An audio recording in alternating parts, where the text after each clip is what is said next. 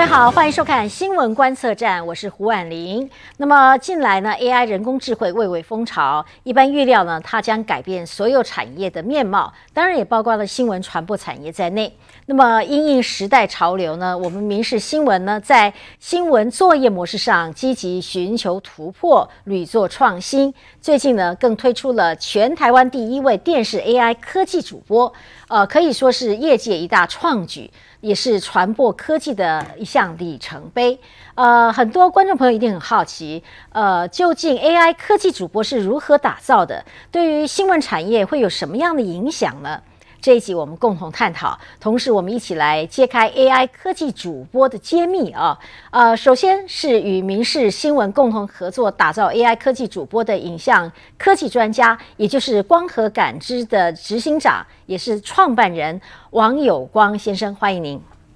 主持人好，全国各位观众大家好。好，继续呢是科技法律，也是科技文化诸多研究的海洋大学教授，同时他也是台湾法律科技协会理事长江雅琪教授，欢迎江教授。主持人好，各位观众大家好。好，那么我们的 AI 科技主播呢播出呢，在您现在看到节目的时候，他已经上场五天了啊。那么呃，如果有错失的观众朋友，我们先让您再看一下这我们的 AI 主播如何播报新闻。Hello，大家好，我是明视 AI 主播。虽然我是新人，但是我每天都在学习如何变得更好。请各位继续支持明视和我哦。接着，我们继续一起来关心全球各地气象消息。加拿大爆发史上最严重野火。影响安大略省和至少美国十五州的空气品质，威胁超过一亿人口。美国华府二十九号针对空气品质发布红色警戒。纽约州州长也警告，这两天雾霾持续笼罩整个州。虽然空气品质不会像前几星期那样糟糕，但全州的空气品质都处于不健康状态，最快要到周六才能改善。好，那，我我先请教江教授，你第一次看到这样主播的感觉是什么？我会觉得画面很呃，让人家觉得很美观啊，就是一个那个美丽的那个女子，然后她有一点就是电脑的效果，然后是呃仿真人，然后在那边播报新闻，会给我一种耳目一新的感受。因为平时看到就是播报新闻是真人在播报，然后现在就是一个全新的尝试，你可以接受。我可以接受，因为这引起很大的讨论哈。呃，一一一般来讲，年轻一代的都非常欢迎，也还蛮喜欢他的。现在大家对他的名字有很多的很多的意见哈，很多人提供意见，但是也有人觉得这个突破了过去传统的播报方式。不过这这部分我们待会儿可以来聊一聊。不过我这里先请教光和感知呃执行长啊，呃，大家对这个科技啊就是非常有有好奇了哈。那很多人对这个。也也有人说，这这位女主播呢，嗯，也很像外国的这个偶像明星哦。那你你们是怎么样寻觅出她的这个相貌？你从科技的观观点来给我们解答好吗？呃，因为我们科技公司看的是数据啊。那在想的事情，其实就是说，如果说呃，我们综合几个国家，然后他最受欢迎的，不管是偶像明星，或者是他的主播、演艺人员，他最受欢迎的相貌是什么？我们大概就集合了几个。国家亚洲国家的这个数据，然后后来我们发现，就是统计下来有一些共通性，我们就让 AI 去跑，然后呢，最后跑出来以后，它就产生了一些 candidate，那我们就从这里面再去做一些人为的挑选啊、投票啊、讨论，那他今天会受到很多人的认可，说呃，觉得它蛮漂亮的，其实这跟 AI 预测的结果是一样的。嗯哼，我记得当初你们是给我们的四五五个脸孔，我们也是讨论出来，会觉得蛮清新的一个。那声音又如何产生的呢？啊，因为我们自己是影像科技的，算是比较专业的哈科技公司。那声音的话，大概目前全世界认可最强的人工智慧生成的声音的技术，应该就在微软。所以这个案子，我们一开始在声音的部分就是跟微软合作。所以你现在看到它的样貌，然后听到它的声音，其实应该就是我们跟微软共同打造出来的结果。是，呃，我们用比较浅显的话来讲，就是说，我们过去几年前就已经有这有人讲话，那这个电脑听到这个声音以后，会自动打成文字在荧幕前会产生哦。那呃，现在呢是用文字出来。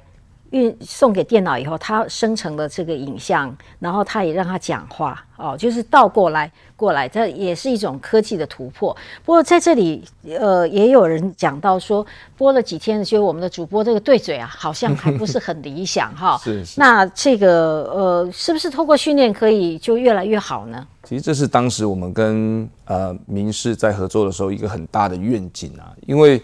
呃这一类就是 AIGC 生成的这些呃技术哈，它必须要有两大条件，第一个它是要有庞大的资料库，好，那有庞大资料库，电脑才能去做呃学习，人工智慧才能累积这些经验，然后做出一些想象嘛，然后生成内容这样。呃，那一般来说，目前全世界这些所谓 AIGC 的这些我们说 data set 这些资料库，绝大部分都是英语系的。那在呃亚洲，大概最大的资料库来源就是中国大陆。那除了呃英语系或是中国大陆以外，其他的地区国家几乎是没有办法产生这么大的资料量。如果在民间的单位来说的话，但是新闻台不一样，电视台不一样，他们有巨大的这种影音资料库，所以我们跟呃想说跟民视合作的第一天，其实我们就很希望能够透过民视巨大的这种影音资料库，而且都是高清，甚至达到四 K 等级的，那加上我们的人工智慧的技术，能够最终训练成一个呃可以说是华语区或是泛华语区最好的 AIGC 的一个神经网络，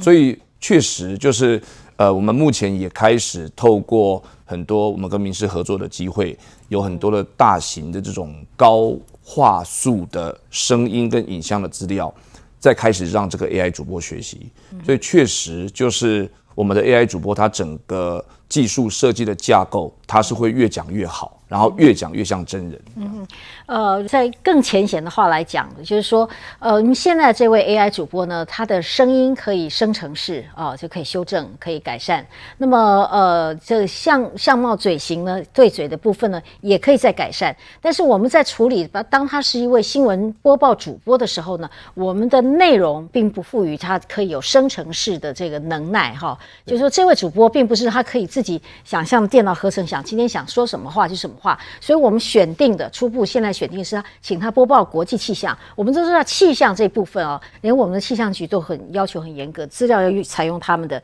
要播报的时候都要有个训练，不能用自己的话讲的哦。那么这里面就在出在一个呃，如果内容是生成式，在最近的大家讲就是像像 Chat GPT 哦，可以有那能耐处理生成式的内容。那在这里呢，我就请教姜老师了哈，就这画的这个界限，在法律跟实际之面呢，应该都有一些空间。也就是说，呃，生成式的 AI 让人家诟病，就是说它很可能自己生出内容的话，会产生错误，那也可能会产生侵权，是不是这样子？是我们现在看到人工智慧的应用，可以分成两个主要的面向，一个是内容的生成。然后现在我们看到这个 AI 的主播，它比较属于是内容的播报哦，所以它其实没有涉及任何内容生成的部分。那刚刚其实主持人也有提到，这个内容其实都是按照一般新闻呃标准的专业的作业程序产生出来的。所以其实这个 AI 的应用在这个例子里面，它只是播报的载体的不同。以前是一个真人播报这些内容。那现在就是呃，采用人工智慧的技术来播报这些内容。那内容上面，其实我们看到很多关于新闻的规范，它都是在这个内容的制作，但是并没有在这个内容的载体。那其实过往随着科技的演进，很多媒体它都会随着科技的演进，它会提出很多就是新的载体的运用。比如说，我们看到平面媒体，它本来是一个文字的新闻，但是我们现在也看到很多是你可以按一个按键。它这个文字可以自动变成一个语音的新闻，那它其实也是把原本你用眼睛可以感知到的新闻啊，增加多一个管道，你也可以用听觉去感受这个新闻哦。所以我看起来这个 AI 的尝试，它其实是在一般的播报的载体之外，它增加一个多元的载体。那未来可能我会产生什么样？就是让观众有更多的感官的感受，或是他的一些新的经验。那我觉得我自己是非常期待的。嗯哼，我们这几天比较接到比较多的反应，或者看到网络上哦大家留言的反应，就是有的人会提到说，那会不会抢了真人的饭碗？这是是你们当初设计的想法吗？有吗？你觉得？也不是啦，我们是觉得说，呃科技的出现啊，它一定会造成一些改变嘛。就像二三十年前网络出现，有些行业被网络慢慢取代掉。那但是原来这个行业它虽然有一些形式的改变，那人类会去解放它的劳力去做更有价值的事情。那其实 AI 的出现，它可以也可以取代掉一些本来呃呃这个在这个 routine 的工作上面啊被取代性比较高的工作，但人类会转向去做更多的这种有价值的，比如说目前以我们的这个播报的呃这个过程来说，它没有办法，它一定不能呃改变的就是这个内容生成的部分。那我觉得可能人类会做更多，呃，把内容做好了这个部分交给 AI 去做后面的事情，这样子。嗯哼呃，目前我们的新闻呢审核是非常的严谨哈，就是说，像这个目前这位主播呢，呃，他在播报的内容是由我们的国际中心同仁撰稿，然后他的长官再核稿，然后再丢到编辑台重新再审核一遍，然后这定稿以后的文字呢就送进电脑里面，从这文字转成声音跟影像哦。那呃，大家既然在讨论可不可能会取代，我我也先听听江老师您的看法。其实我想，我们现在在讨论这个人工智慧的很多法律的规范，不管是科技界或是呃社会科学界，大家都有一个共识，就是希望人工智慧的发展可以以人为本，就是它会让我们人的生活变得更好，而不是变得就是更悲惨。所以我很同意刚刚就是执行长有提到说，它其实是要让我们人类的工作就是减少我们不想去做的那个部分，然后你剩下来的时间、精力跟这些资本，你可以去开发，就是你更值得去追求目标。哦，所以在这个部分，刚刚其实呃主持人也有提到说，他目前是现在这个天气主播、天气播报、气象播报的部分，那会不会影响就是人的工作权？那其实是要看它就是未来的应用，然后我们也提到说，就是科技始终来自于人性，那是不是也要看就是观众的他对这件事情的接受的程度，他有什么样的反应？所以我觉得这是一个应该可以持续观察，然后它也在持续发展中的一个主题。嗯呃，我想观众朋友可以放心，在短短暂的一段时间之内呢，是不太可能有这科技主播来替代我们真人主播，因为他不能处理的事情太多了哈。那呃，且我们现在也是特别找到了一个位置给这位主播，大家一起来。在参与这新闻工作，但是他们将来当然他，比方他现在主播的国际新闻呢，是我们林家凯主播，呃，他多年来比较没有处理的国际新闻这一块，所以他交给他来做哦。那我们最多将来很可能他可以跟主播联合播报啦，或者他领一个小单元自己来播报自己的一个小单元，整节新闻由这个科技主播来播的。目前。这个可能性并不高，但我我我们要提出来的是，呃，新闻的呈现形式非常多，在电视上呢，现在的呈现新闻是有主播的，但是如果你想想你在网络上看到的新闻，现在大部分的影音新闻前面都没有主播，所以主播是不是会被替代，不是在于 AI。很多的形式出现的时候，它它输出的管道出现的时候，就可能会改变了所有新闻被接受的。也就是说，新闻不一定是主播再加上一条 SOT 一条影音，不一定是这样的模式，哈，不一定是主播再加上影音。呃，在网络上大部分都没有主播在播报，就整条新闻就这样上去，大家也就这样点选。所以时代的变化，这个影响呢，其实呃千千变万化的。我们稍后再回到节目现场。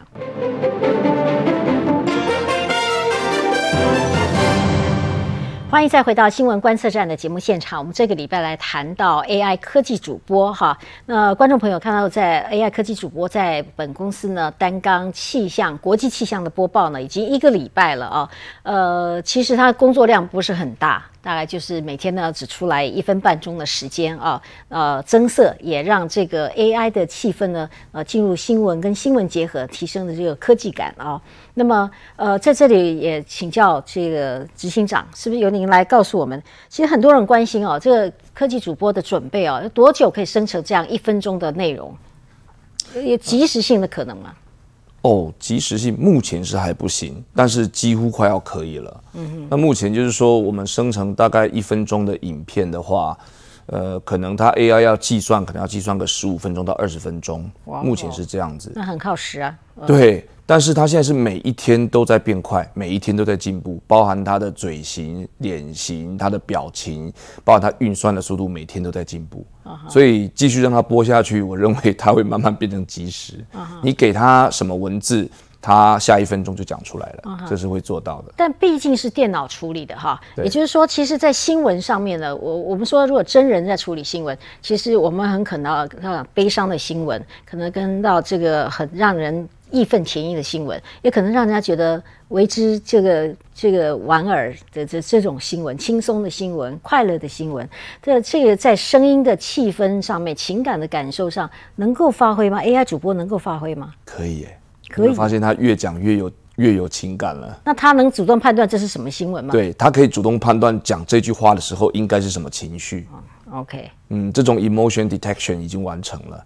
然后就是随着他播报跟他看过的这种播报的这种桥段越来越多，他甚至会去抓那个神韵，这都是现在已经可以做到的事情。哦。不过我我我们就讲，就是神韵啊，声音啊，可以生成式。我们再次的表达，呃，民事新闻没有意思，在这个呃 AI 就是这个内容的部分用生成式的。是是，因为我刚刚其实一开场的时候就有提到说，这个新闻内容的制作跟新的新闻内容的呃传播这两件不同的事情。所以 AI 主播目前的应用上，它是局限在就是我就现有的内容，我是用不同的载体去传播，但是并没有涉及新闻内容的制作哦。所以在那个 Chat GPT，它可能生成式的内容有涉及到就内容的制作的部分，当然我们会很关心它的真假。哦，但是在新闻内容的载体这个部分，我们可以看到过去就是科技的演进，那媒体随着科技演进一直在变化，不同科技工具的运用，这其实历史上都有很多这样子的案例。嗯，我们知道真人播报有些时候 K 螺丝，我们常常听过某某主播是螺丝盘子啊，就常常在吃螺丝等等。因为人有情绪，人在在看到文字以后呢，在在说出来的时候，有可能控制不佳，或说错字啊，或者说错话哦。那这这个时候，当然我们可能会归咎说这个主播出了问题。那当然，如果在 AI 身上，这位 AI 主播说错了，或者资讯出来错了，那这个责任，您您的看法呢？所以我想说，大家刚刚很关心这个劳动权的保障，我会觉得说，如果 AI 的应用越来越多，那是不是有些人的工作会受到影响？那我这边也要提出说，其实 AI 也可能产生更新的工作，因为当你去使用这个 AI 的时候，一定要有人去监督，那有人去开发这个系统。那我们在谈这个人工智慧的法律规范，常都很强调一件事情，就是要人类的介入。呃，像是自驾车，你还是要有人去看着，就是发生什么事情的时候，你要人类赶快出来处理。那 AI 主播也可能需要有一个人去确保他整个流程没有出错。那这个人就是在出错的时候，他还是要担负起责任来，因为一个呃虚拟的。主播他是没有办法担负起这种人类的这种，就是他还是要人类才能担负起这个责任，嗯哼，所以也可能会有新的工作，更多的工作产生，嗯哼，而且其实，在权责上面也很清楚啊，因为我们既然不赋予这个 AI 主播生成式内容哈的这这个走向，那么其实它所有的内容都来自于我们的这个同仁的写撰写以及后续的这个编审工作啊，所以呢，呃，一旦如如果有真的有什。什么问题的话，这民事新闻是负起百分之百责任哦，因为这个出来出品就是我们做出来的哦。那所以其实有些时候我们常常在讲哦，在资讯科技的领域里面哦，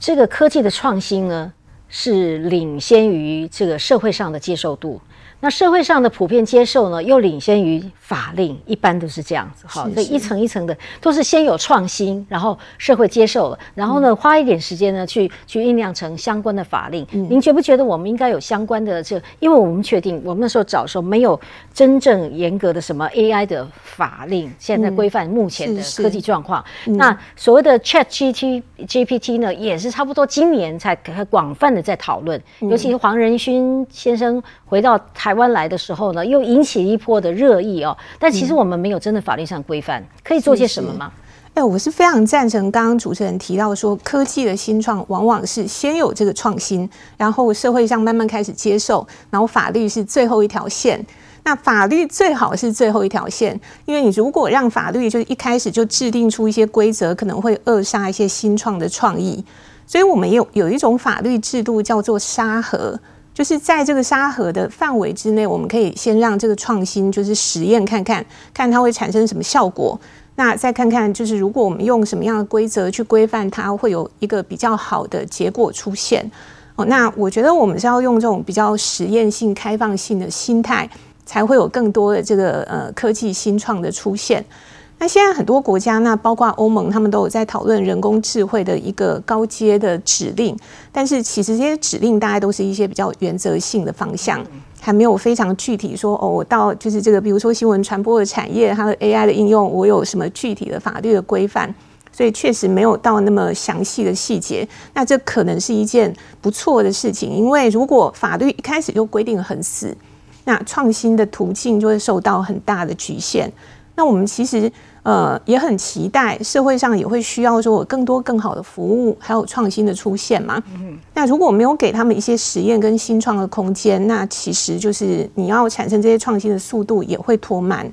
嗯哼，呃，AI 虚拟主播呢，可能会引发这个新闻伦理的这个探讨。呃，因为传统新闻学呢，其实事实上所呈现的这这个。有相当人的品味，也有严谨的问题啊。那请教姜老师，您觉得其实，在运用 AI 虚拟主播有没有底线？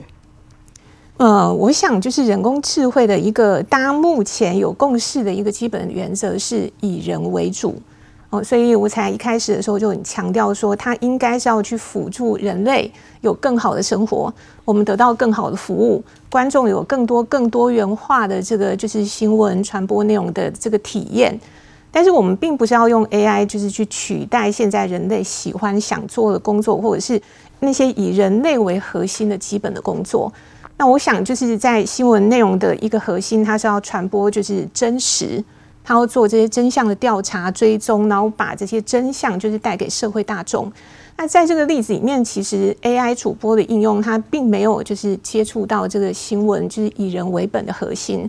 哦，那未来如果这个人工智慧它还会应用到更广泛的时候，那我自己本身的信念也是，就是人工智慧还是以人为本，以人为主。嗯哼，我现在也请教执行长哦，你你从你科技的观点，您觉得这个 AI 主播能为新闻带来什么样的正面的想象，或者是公共利益？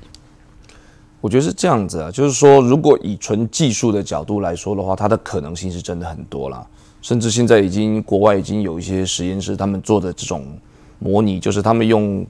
爬虫机器人去爬全世界的一些头条，自己用 ChatGPT 把它变成文稿，然后把它报出来。但是其实你不能确定那个是真新闻还是假新闻。它一样透过一个生成的技术，好像也有一个主播在播报这件事情。但是我觉得这就是刚刚呼应呃老师刚讲了，就是说这个可能已经触犯到了这个行业它存在的核心的。价值就是说，它是不是一个报道是一个真实的，它是不是符合伦理的？但如果以纯技术的角度来说，哇，那真的即可乱真了。因为就像我们平常每天在荧光幕前面看到很多明星、艺人、偶像、主播，其实事实上我在真实生活没有看到他，我也是透过一个科技载体，像荧幕看到他，我并不知道他讲的，他甚至我不确定这个人在世界上是不是存在。所以现在的科技，它有这种模拟的技术，其实已经可以做到。但是回过头来说，科技到底还是为人类服务的，所以它应该还是要在呃以人类的这个呃行业的价值，或是以伦理核心为呃不可侵犯的神圣的这个区域的前提之下去解放人类的劳动力。所以，比方说，我认为也许有一种情况是这样，好比说有一些突发的一些情况。那可能呃，那么临时要打开摄影棚，可能要有那么一大班的这种人员去做，可能很困难。但是记者、文字记者可能编采，在我的想象里面，可能这个流程可能还是可以完成。嗯。但是接下来在荧光幕前面跟观众的这一种呈现的这个工作，也许可以交给机器来做。嗯哼。那我觉得它就可以所谓的解放人类的劳动力，然后但是却保留这个行业它本来的。核心伦理跟他核心的底线。嗯哼，其实我们说这一位 AI 主播所做的表现，他所说的话呢，呃，民事行为应该负起百分之百的责任啊，有百分之百的监督啊，百分之百的责任。那么，但是我们话说回来，到了其他的情境之下，如果这个 AI 到处普及到非常大的普及的时候，尤其在不知道什么样的单位，然后出来出现，哎，出现川普讲了什么话，出现这个某某名人讲的话，这到底以假乱真怎么办？所以所谓的诈骗行为可能会出现。我们稍后回到节目线，我们来关心这一块。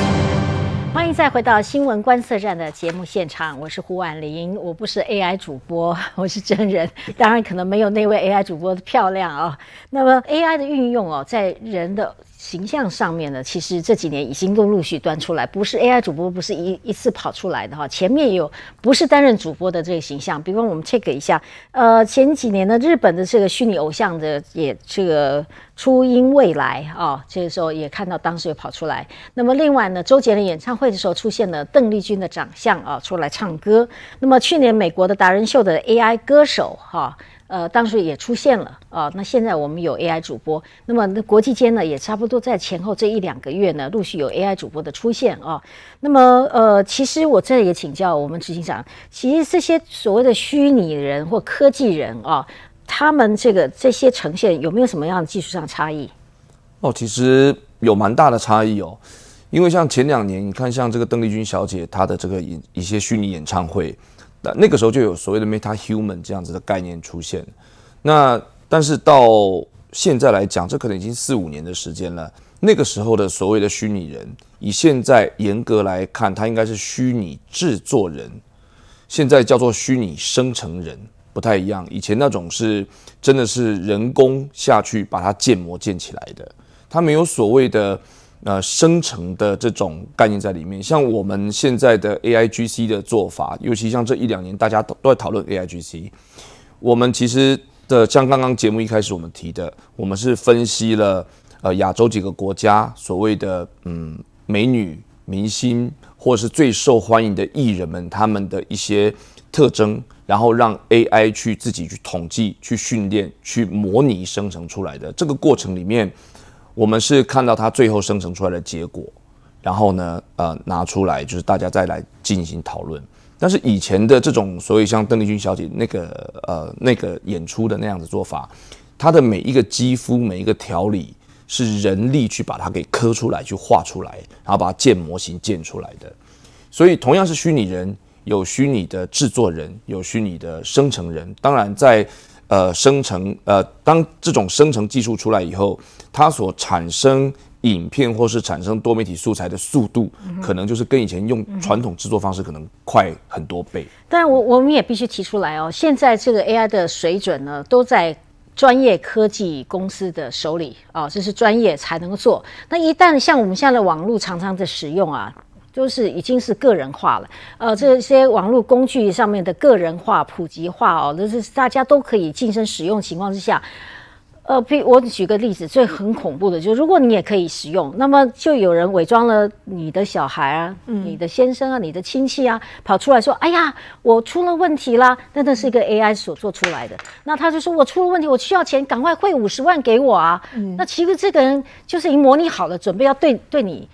要要说服你，所以这个就是诈骗。那很可能出来，你一看到这个电视。不，手机上一显现出来这个人的影像就是这本人，你想应该没有错啊。嗯，其实结果他可能是错的，就是来诈骗的。嗯，那怎么办呢，老师？其实像这种，就是像刚刚执行长提到，现在技术越来越进步，未来可能到那种一般人哦，随便下载一个软体，我就可以使用这种声位的技术做 deepfake。我可以甚至呃，以前大家讲就是眼见为凭，那以后眼见不为凭了。即使照片不但照片可以造假，影片现在也可以就是合成整个造假，看不出来。所以这个时候呢，就是信任这件事情变得很重要。可是信任你需要一个长期时间的累积。哦，所以像比如说电视台，它如果长期让观众就是建立起这个品牌的价值，那观众有信任，这个时候反而是更是我们这个呃可能会变成一个自 AI 自媒体的年代，或自行制造假新闻、假新闻四处流窜的这个年代，会变成是一个非常宝贵的东西。嗯哼，那你你们应该有注意到这些趋势吧？有有有，嗯，其实我们我们就是影像方面的呃科技公司嘛。我们一边在研究 AI GC 的这种技术，影像啊 AI 生成技术，我们一边在做所谓的 fact detection 或是 forgery detection 的技术，就是不管再怎么样，它那个 AI GC 电脑 AI 生成的过程当中，它是有规律的，它是有蛛丝马迹可循的，但是可能以常人的这个正常的这种眼力，它是看不出这些细节的，可是 AI 可以看得出来。所以呢，我们用 AI 来生成，我们也也来用 AI 来盯着 AI。我们公司有另外一个 team，专门就是在做所谓的我监测这件事情是不是 AI 生成的技术。哦，对，所以其实有呃有药方就有解法，有有问题就会有解法一样的。尤其用科技来破解这，那你就变成大家也要买 买这个科技，而没有用到 AI 之前，要先买 AI 来来防防治。我相信这个普及是同样的啦，像现在 A I G C 的技术也还没有完全普及，但是会越来越普及，普及到就像刚刚老师所讲的，它是呃民众大众好像感觉就是随手可得的东西，但这种反 A I 侦测 A I 的科技也会变成这个样子，就像现在电话诈骗是不是有很多这种？A P P，它可以直接，你不用了解复杂的原理，它直接帮你侦测这是不是诈骗电话。但是也会有这种软体，它直接帮你侦测这个这个人的照片是不是有修过图，这个脸它是不是 A I G T 生成的，这个技术也都存在存在。那我我们用更浅显，现在大家很担心的，就是在学术上面，现在小孩子就可能呃可以用这个 A I 来生成他的论文哦，这个也可以发现吗？可以发现的。有没有可能？那可可是道高一尺，魔高一丈，也可能 AI 就把训练成一写出来很像人人写像。对，那就是道高一尺，然后魔又高一丈，然后道又再高一丈丈这样子。其实这个就是一个有产出就有解法，然后它永远是一个互相拮抗的过程。嗯，如果从法律的观点，呃，江老师，你觉得就这种是反制 AI 的过度被滥用哦？你你有什么看法没有？其实我觉得我们现在很担心一件事情，就是说，当这其实不管是用 AI 生成内容，或用 AI 去侦测内容，这都是一种自动化的过程。哦，所以法律人会担心一件事情，就是你这个自动化背后的逻辑，能不能够让这个使用者、消费者或我们一般人了解？哦，因为在这个自动化里面，它其实也是会有一个人哦，或一群人去开发、去设计。那这些人的想法，他可能有预设一些偏见。那所以才说就是这样子，我们需要能够了解这些 AI 系统，就是它背后的演算法或背后它的原则，让这个人工智慧变得更透明、可解释性。那法律其实现在都有在讨论这些原则，那让我们一般人可以去检测这个 AI 系统是不是安全，那对我们来讲是不是可信赖？那这对一般人其实很重要。嗯哼，谈到这个科技的无限的未来，就是长相之外，还有一个互动性。哦，就是现在呢，我们的这位 AI 主播没有办法跟大家互动哦。就是说，用 AI 科技呢，你你讲一段话，他可以先主动讲一段话，但是我提问题问他的时候，他能不能现场回答、当场回答？这要多久的时间可以达到？其实很快。你觉得很快？这多少时间呢？我觉得主要是这个行业的核心、核心的那个防线在哪里？如果没有那个防线，纯粹讲科技的话，几乎现在就可以做到了。可是你换算要时间吧？对啊，但是那个时间越来越短了，越来越短，越来越快。对对，所以甚至如果今天是荧幕在对谈的话，当他们两个几乎已经可以，我们在旁观者看两个荧幕在对谈的话，其实你就觉得好像就是一个正常的 conversation。我觉得这件事情应该包含现在呃所谓这个 GPU 的算力。包含软体、包含大资料库的这种累积，一两年之内应该会看到这样子的事情。嗯哼，所以在这一部分，呃，已经可以意识到未来的这个发展的话，我不知道江老师觉得我们有没有需要做什么事情来防堵呢？嗯。其实我们现在看到国际上，就是其他国家像欧盟，他们有在讨论人工智慧的指引，然后把人工智慧的应用现在分门别类哦，去区别它对人类社会的风险，然后来决定就是不同强度的这个监理哦，那所以我觉得就是现在就是有这个 AI 主播也好，或是其他这种 AI 科技的应用，那我想就是社会其实可以用比较开放的心胸去看这些应用，然后看它产生什么样的好处，什么样的问题，然后我们再回应到就是这些法律或规范上面应该要怎么去回应这些新生的挑战。嗯哼。因为这个科技发展非常快啊，或许有新的问题，我们会留待下一次再来讨论。不过，现听起来，呃，很多 AI 的运用呢，其实超越了现在我们民事新闻的使用啊。不过，我们要讲，其实虽然我们是呃第一家使用 AI 的这个主播。的电视台，但是我们在使用这个 AI 部分，我们再次重申，我们只是应用这个生成式的影像、生成式的声音，我们不使用这个新闻内容，用生成式的内容来播报新闻，因为我们是一家有品牌的这个负责任的电视台，所以呢，我们希望能够把现在的 AI 科技呢，呃呃正向的运用啊，而不是走偏锋的运用，是在有管理、有规则。呃，有伦理的情况之下来进行运用 AI 哦，这是我们目前可以做的。呃，你不必担心那是什么，那是哪里来的媒体啦，用了什么样的技术？这我们负起最大的责任，百分之百的责任。好，今天我们探讨就到这里为止，非常谢谢各位的说明，也谢谢观众朋友的收看，我们下周同一时间再会。